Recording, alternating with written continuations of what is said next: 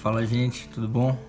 É, hoje eu queria falar com vocês sobre a questão de sermos flechas na mão do Senhor, né? Lá em Isaías capítulo 49, verso 2 vai dizer: E fez a minha boca como uma espada aguda, com a sombra da sua mão me cobriu, e me pôs como uma flecha limpa e me escondeu na sua aljava. E pensando sobre isso, a gente pode parar para analisar que a flecha ela tem três estados a flecha ela passa por três processos e às vezes a gente não percebe o quão parecido, quão semelhante é o nosso processo em Deus como o processo da flecha. A flecha ela passa para a aljava, depois o arco e depois o alvo. E aqui a Bíblia está dizendo que o Senhor escondeu na aljava, na sua aljava. E aqui eu olho para isso e me deparo como um tempo de preparo. Um tempo onde o Senhor te guarda, o Senhor te limpa, o Senhor faz com que você comece a se conhecer. Eu gosto muito de falar sobre as três visões do reino de Deus. É você olhar para cima, olhar para o alto, você olha para Deus, para quem Ele é, e automaticamente Ele te impele a olhar para dentro, olhar para quem você é nele, o que você tem nele, e também olhar ao redor depois disso e conseguir enxergar o mundo de uma forma diferente, porque você sabe para que você está aqui, você sabe o porquê foi criado, você sabe o que você carrega em Deus e o que você vai poder transbordar com Deus. E essa é a nossa importância de, de saber o porquê nós estamos aqui, de saber que não se trata do que a gente pode ter daquilo que a gente carrega, mas sim de quem está nos mandando usar aquilo que a gente tem e nós precisamos saber a forma certa de usar. E por isso eu queria falar com vocês muito sobre essa analogia de flecha, porque esse tempo da aljava é o tempo de se conhecer, é o tempo de se preparar, é o tempo de crescer para dentro, é o tempo de entender que você tem algo em Deus também, mas saber o que é, saber como você vai saber nutrir toda a palavra de Deus, tudo aquilo que Deus fala ao teu respeito, para que quando você firme a sua identidade e você comece a caminhar, nada vai poder te parar, nada vai te tirar desse lugar.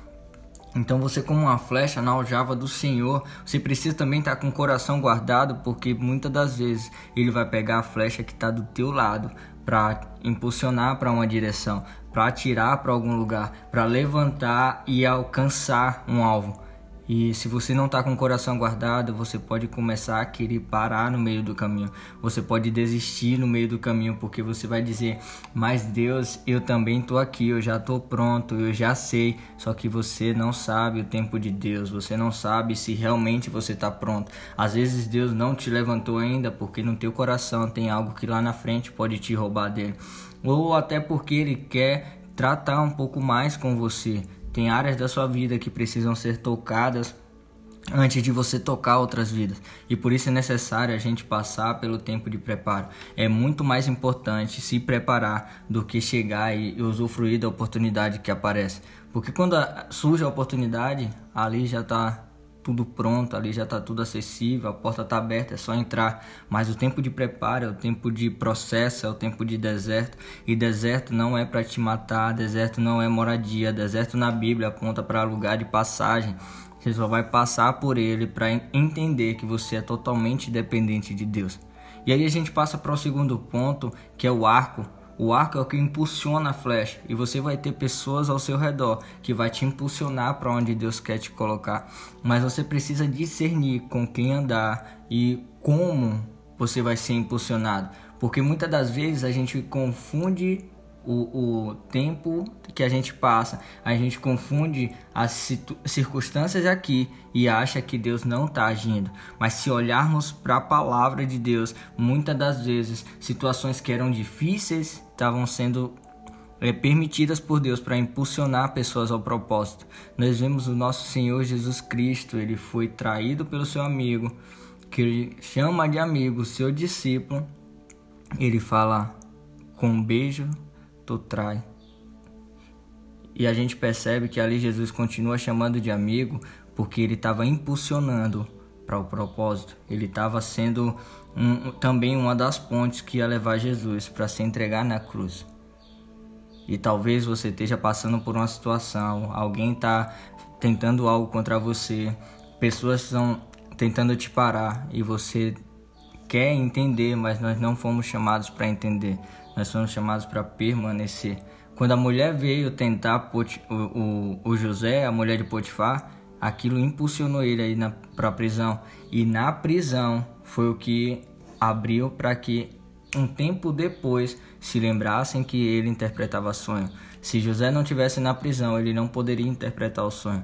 Então, onde você está, talvez seja o lugar onde Deus quer usar pessoas e situações para te impulsionar.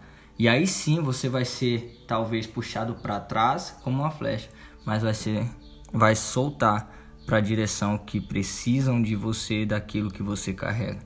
Deus ele não necessita de você, mas ele escolheu escolher você. Ele escolheu estar tá contigo, ele escolheu que você tivesse ao seu lado construindo algo aqui na terra. Deus tem a alegria da eternidade, mas Ele quer estar contigo todos os dias também construindo algo. É como um pai que tem a alegria de fazer algo com seu filho, tem prazer Deus cria tudo, cria o Éden, bota o homem e a mulher lá e desce. O Éden é lugar de prazer, lugar de encontro com Deus. Então deixa que seu Éden seja todo lugar que você vá. Deixa que a, a direção que Deus quer te apontar, o alvo que Deus quer que você alcance, não te roube dele também. Quando chegar lá, lembra de todo o processo que você passou no tempo de preparo. Lembra de toda a palavra que você recebeu, lembra de tudo aquilo que foi imprimido dentro de você e não se perca mediante aquilo que vem por fora. Guarda o teu coração, porque dele procede todas as tuas fontes de vida. Se teu coração for alcançado por qualquer maldade, você vai proceder maldade. A sua vida vai viver uma vida onde vai transbordar a maldade. Mas se você continua guardado em Deus, mesmo já fluindo, mesmo já tendo sido impulsionado, você vai viver uma vida abundante aqui na terra também. Então, tenha esse discernimento. Em qual tempo eu tô? Eu tô no tempo de preparo? Eu tô sendo impulsionado ou eu já tô na direção? Já tô no alvo? Eu já tô lá fazendo aquilo que Deus me chamou para fazer. Mas lembre que nenhum processo anula o outro. Como assim? Não é porque eu estou na aljava, ou que eu estou no arco, ou que eu já estou no alvo, que eu não posso voltar ou passar para o outro nível. O reino de Deus ele sempre tem uma coisa nova, então sempre vai haver processo até que se cumpra todo o propósito. Então que Deus te abençoe e eu espero que você tenha acordado para algum, algum ponto específico, você possa ter se atentado, possa ter discernido e que o Espírito de Deus fale ao teu coração a cada palavra que você der continuidade. Pega essa chama que acendeu, leva para o teu quarto e continua fazendo com que ela queime cada vez mais. Em nome de Jesus. Tamo junto.